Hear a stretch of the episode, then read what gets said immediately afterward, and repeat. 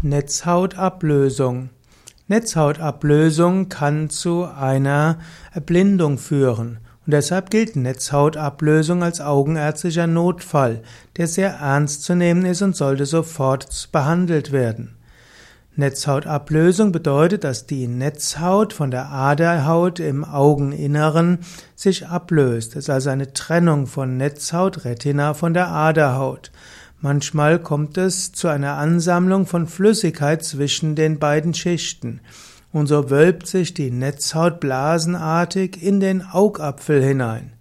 Und so unterbleibt die Versorgung der Netzhaut mit Sauerstoff und mit Nährstoffen, denn die Aderhaut muss ja Sauerstoff und Nährstoffe bringen. Und das führt zu Funktionsstörungen, zum Beispiel für Gesicht zu Gesichtsfeldausfällen und zur völligen Erblindung.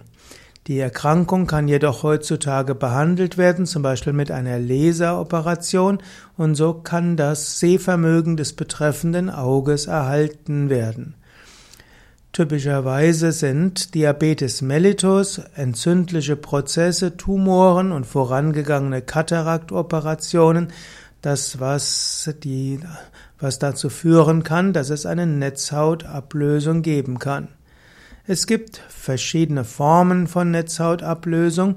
Grundsätzlich, wann immer du merkst, dass das Sehvermögen sich verschlechtert und nicht nur für ein paar Minuten, sondern länger, solltest du zu einem Augenarzt gehen und gerade dann, wenn du gesagt bekommst, oder wenn du sagst, dass die Sehfähigkeit erheblich schlechter geworden ist, dann werden Augenärzte dir auch zügig einen Termin geben.